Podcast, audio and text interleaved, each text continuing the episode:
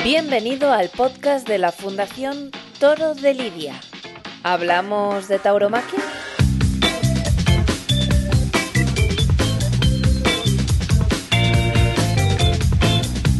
Olmeda del Rey, la fiesta en la España vaciada, un podcast de la Fundación Toro de Lidia con David Herraez, Ana Martínez Checa, Hugo Mora Fernández, Socorro Moreno Peñalver, Marta y Domingo Reillo, Pepe Luis San Blas Murcia, Francisco Andrés Torres y Laura de la Iglesia.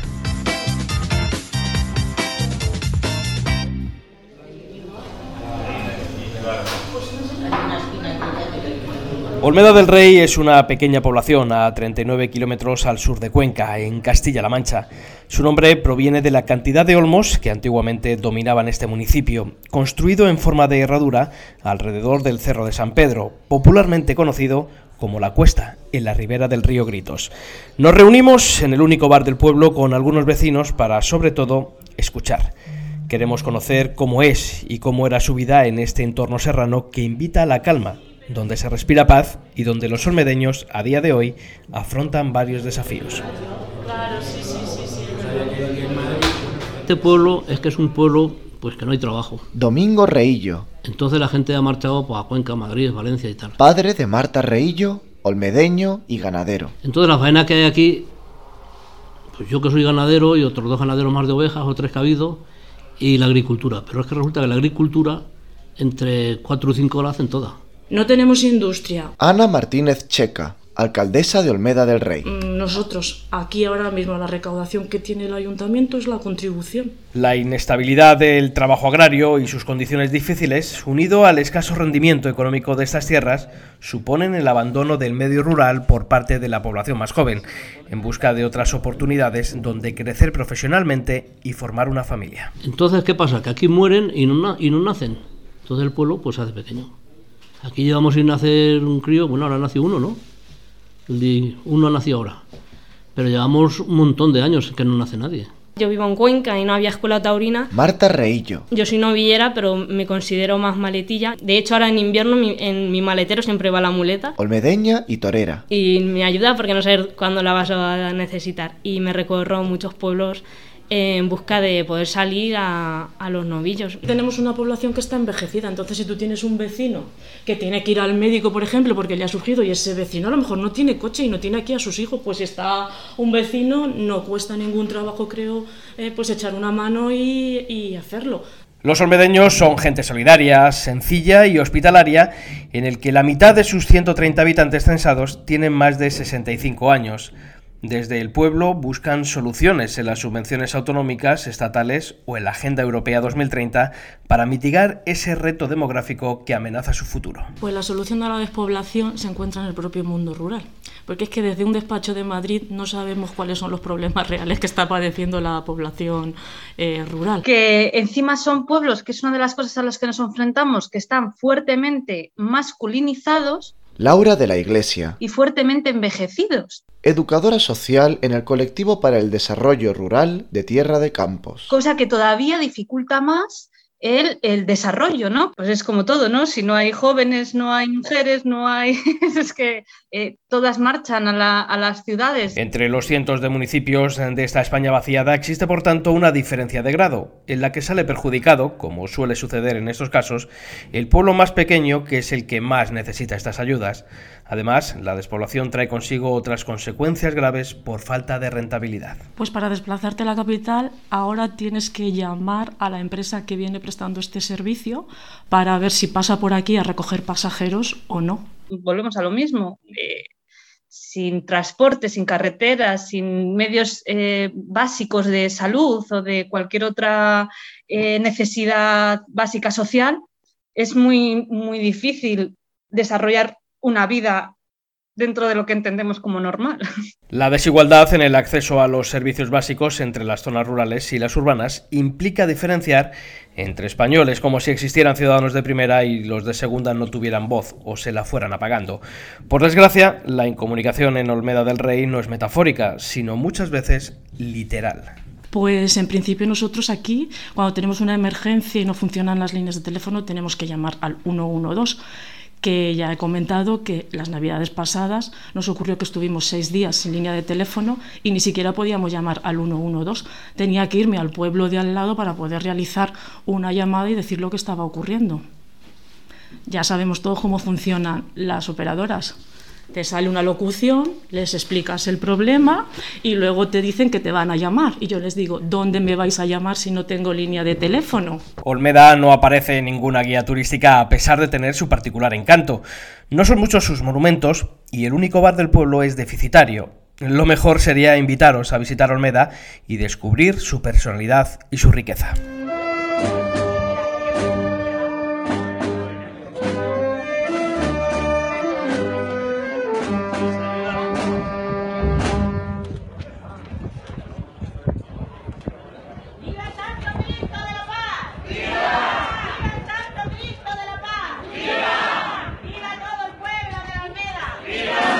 Porque existe otra Olmeda cuando llegan sus fiestas y la vida recorre de nuevo sus calles, su plaza y su iglesia. Las primeras son en agosto, que es la Semana Cultural, que es la Virgen de las Nieves, suelen ser para el 5 de agosto.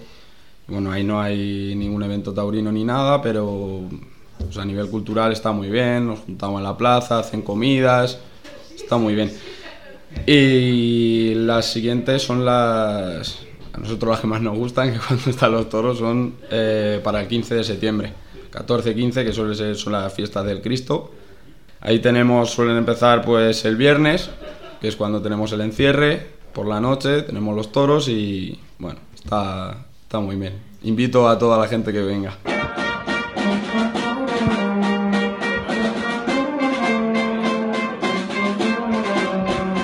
En esos momentos de celebración aflora el vínculo emocional de los olmedeños con su tierra, el orgullo de pertenecer a un sitio, ser de un lugar que, aun siendo pequeño, tiene un valor incalculable. Aparte, aparte de juntarte con los amigos de la infancia y demás, pues también es bonito, pues viene mucha gente de todos los pueblos de alrededor, de Cuenca, de, o sea, ese fin de semana el pueblo, el pueblo se llena, se llena. Y pues nada, lo esperamos con mucha ilusión siempre, pues aparte, pues el, sobre todo por el tema de los toros, porque a nosotros nos gusta muchísimo, hay mucha afición aquí, desde, vamos, yo tengo recuerdos desde bien pequeño, de, por ejemplo, ver torear a Domingo y a Pepe aquí presentes, que siempre nos deleitaban ahí con sus pases.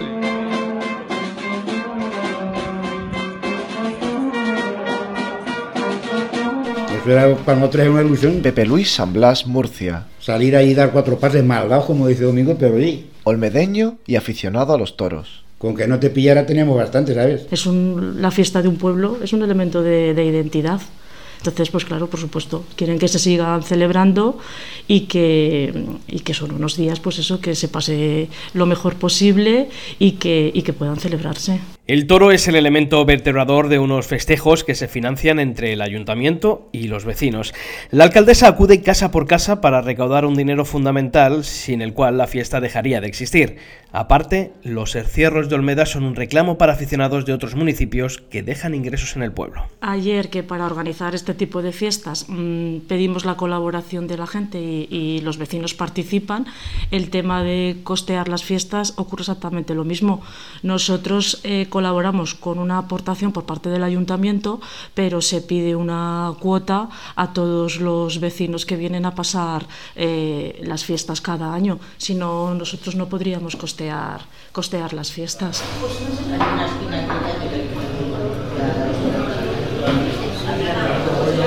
La implicación de los vecinos con sus fiestas mayores no termina con la colecta anual, sino que continúa en la selección de los animales. No, no, solo empieza este fin de semana, cuando son las fiestas, sino meses antes, cuando se queda en el pueblo para ir a una ganadería, ajustar los novillos, porque tienes que ir varios meses antes, porque todos los pueblos van a la ganadería y, llega un momento que te quedas sin novillos. Los toros que hemos traído aquí siempre, que eran de la ganadería del Curro Fuentes, buenísimos todos, ¿eh? Para alguno que haya salido malos, pocos, ¿eh? Los demás todos buenos. Los toriles donde se enchiqueran los toros se encuentran en los bajos del edificio donde está el bar, que anteriormente también fue la escuela y el centro médico. Siempre son viernes, sábado y domingo. Eh, el viernes por la tarde los traen en el camión, se desencajonan y entran cada, cada novillo a su toril. Por su parte, la plaza del pueblo ya lleva horas acondicionada para recibir a los toros. Y nada, pues antiguamente, pues todos los agricultores pues colaboraban con sus remolques y ponían alrededor de la plaza sus remolques, una plaza de carros antiguamente. Y ahora no, ahora creo que el ayuntamiento compró como no una plaza portátil, es pues algo parecido con talanqueras y tablones y demás. El encierro es el sábado de madrugada, eh, es el día más bonito de la fiesta porque pues de noche la plaza iluminada eh, se pone hasta arriba, horas antes ya los remolques se empiezan a llenar y para mí es el momento más bonito porque acuden también maletillas para, para torear, nos tenemos que poner un poco de acuerdo porque, claro, somos el grupo de recortadores y el grupo de los maletillas, los que queremos torear. Sería complicado separar una celebración española del ritual gastronómico, donde se confraterniza y se estrecha la comunidad en torno a una mesa, aunque algunas comidas en Olmeda resultarán peligrosas. Aquí se ponían a comer paella o no sé qué en la plaza y los hombres y el que se levantaba tenía que pagar toda la comida y salía el toro y iba la, la paella o las patatas lo que tuviese a tomar por culo. Y salían con bicicletas a la plaza, Evelio. Siendo zona de Monte Bajo, predominan los productos de caza, y el día de matanza siempre era un evento en el calendario que implicaba a todo el pueblo. Porque entonces en una matanza se, se juntaba toda la familia y se hacía todas las cosas en un día o dos, y entonces salíamos. Y, la- y yo recuerdo de, de una abuela mía que la hacía muy bien, muy bien el ajo ese, pero se echan muchas especies. Pero antes, y el como hígado. decía él, que era- antes era todo el mundo más, Era todo. más, ami- más amigos, más como familia. Pues antes a lo mejor hacías la matanza y a las pequeñas, a los pequeños nos mandaban con un plato, llévale esto fulanito, llévale esto, entonces, y además todo el pueblo a lo mejor te ayudaban o a hacer los chorizos. Sobre todo la familia. La familia y los vecinos, y entonces todo el mundo se ayudaba más y todo el mundo estaba más unido. Ahora ya cada uno está en su mundo. Las madres, por ejemplo, la mía, la nuestra y otras, se dedicaban más, por ejemplo, para la parte de los chorizos. Hay que hacer hueco también a otros platos muy tradicionales de la cocina castellana que no pueden faltar, como el ajo atado, el morteruelo o las... Unas se hacen con pan, otras con harina, otras Las las gachas. están muy buenas también. Eh, las gachas, las gachas son con harina de guijas. Que También las son hay- ahora típicos los puches. Los puches. Al aroma de las migas y las gachas nos adentramos en los oficios que ya han desaparecido en la comarca, profesiones duras y sacrificadas en las que se sudaba el jornal, como la transhumancia. Pues íbamos con dos caballos y cinco bueyes o cuatro bueyes Francisco Andrés Torres, olmedeño de corazón y ganadero. y los toros eran toros, toros grandes. Y ibas un- bastante, tenías que andar siempre por los atajos, porque no llevábamos ni carretera, no nos dejaban andar por las carreteras.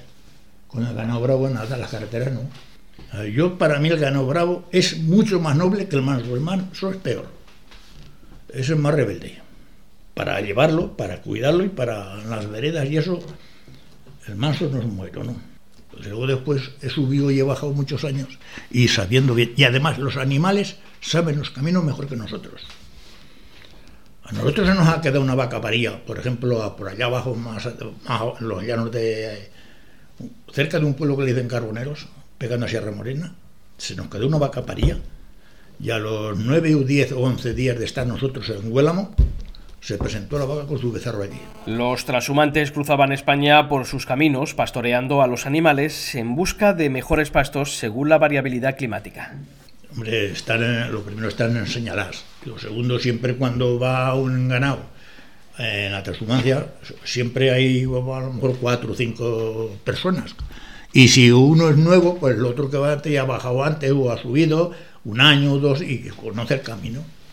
Es porque yo el primer año que bajé desde Huélamo, allá más abajo de la Calorina, un- una finca que le dicen Navarrullas, pues yo no había bajado nunca. Y yo cuando bajé a Sierra Morena y sentía que el día los lobos allí aullar, pues dijo, "Y madre mía, la que me he metido. Esta comarca ha sido también tierra de azafrán, uno de los trabajos manuales más duros a cuya recogida y monda dedicaban las mujeres casi todo el mes de octubre. Seis, nueve, ocho y perra pequeña.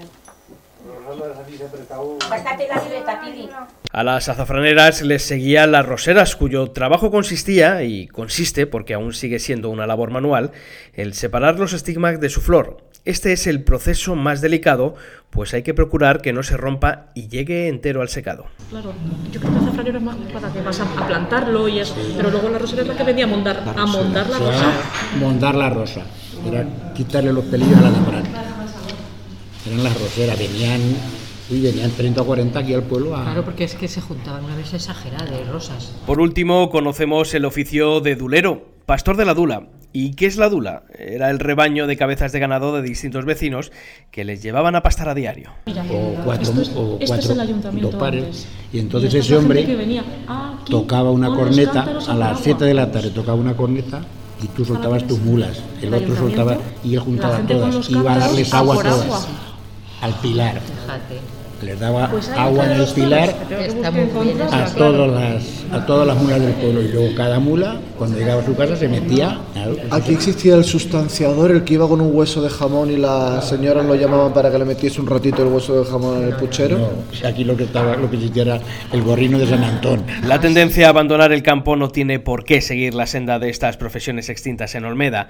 Es cierto que la ausencia de trabajo conduce a la despoblación, pero la tauromaquia puede revertir esta predisposición en muchos lugares de España, porque ofrece otro modelo de producción más respetuoso con el medio ambiente. En todo el centro de España hay ganaderías y yo creo que, tendríamos que hacer lo posible porque no se perdiesen y fomentarlo pues desde abajo, informar bien lo que es una ganadería, todo el desarrollo que lleva, toda la economía que mueve, todos los puestos de trabajo que genera, porque comentábamos, estamos volviendo y es lo que se pretende con hacer los pueblos sostenibles, las economías circulares, y todo esto lo tenemos que aprender de nuestros mayores. Recicla. Eh. La ganadería extensiva en la dehesa, donde el toro bravo se erige en protagonista, puede ayudar como fijador de población a través de emplear a ganaderos, veterinarios, mayorales o cabestreros y a sus respectivas familias.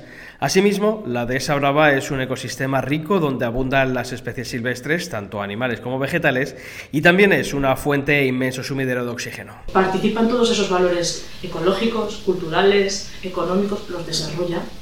Es que así, yo este es el punto de vista que tengo. Los valores de la tauromaquia van más allá de la finca para traspasar, con todas sus virtudes, la frontera humana. En Olmeda los toros penetran en la familia, en la amistad o el aprendizaje, en la infancia. Se convierten en una costumbre, una forma de entender la vida. Pues nada, yo tengo ganadería mansa desde hace 30 años, pero siempre me ha gustado por la afición tener unas vacas bravas. Entonces tenía unas, unas 30 bravas, tenía.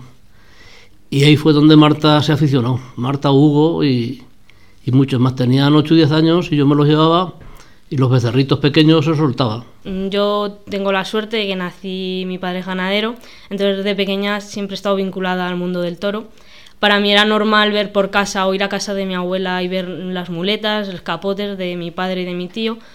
Y, y nada, la primera vez que toré fue con mi padre aquí en mi pueblo, con 6 años era una becerra suya que trajo y no recuerdo mucho, solo recuerdo de pasar mucho miedo, pasé muchísimo miedo. Claro, por ejemplo, Hugo, y siempre nuestro juego era jugar al toro, siempre discutíamos porque los dos queríamos ser Juli y, y, el otro no quería hacer de toro, no quería investir, siempre queríamos torear el mismo. Todo el día jugando a los toros, a los toros y al fútbol, pero vamos, sobre todo a los toros.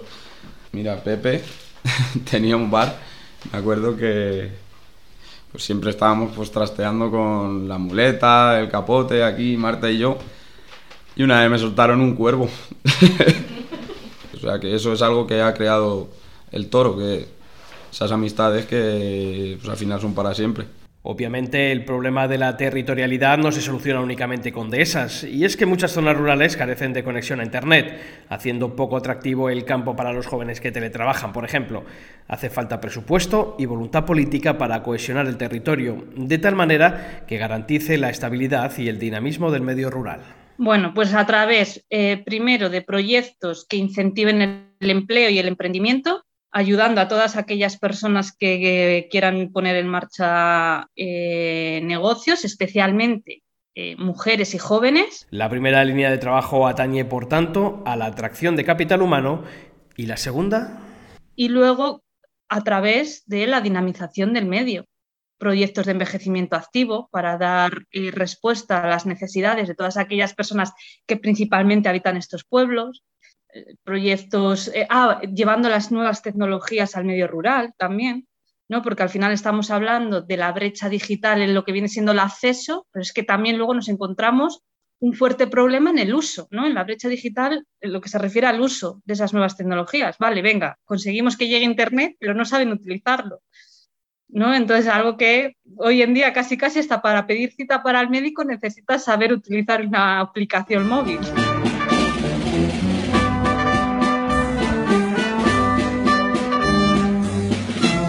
Olmeda del Rey, como muchos otros pueblos, se encara una situación preocupante con la despoblación al otro lado del espejo. Sin embargo, rebosa una vitalidad acumulada a lo largo de siglos de sabiduría, costumbres y conocimiento que no podemos perder, porque con ese patrimonio perderíamos también nuestra identidad. Es que yo creo que si no perteneciese a este pueblo, eh, mi carrera como novillera no hubiese llegado a aflorar. No me imaginaría las fiestas de Olmeda del Rey sin, sin toros. Un pueblo sin toros no es fiesta.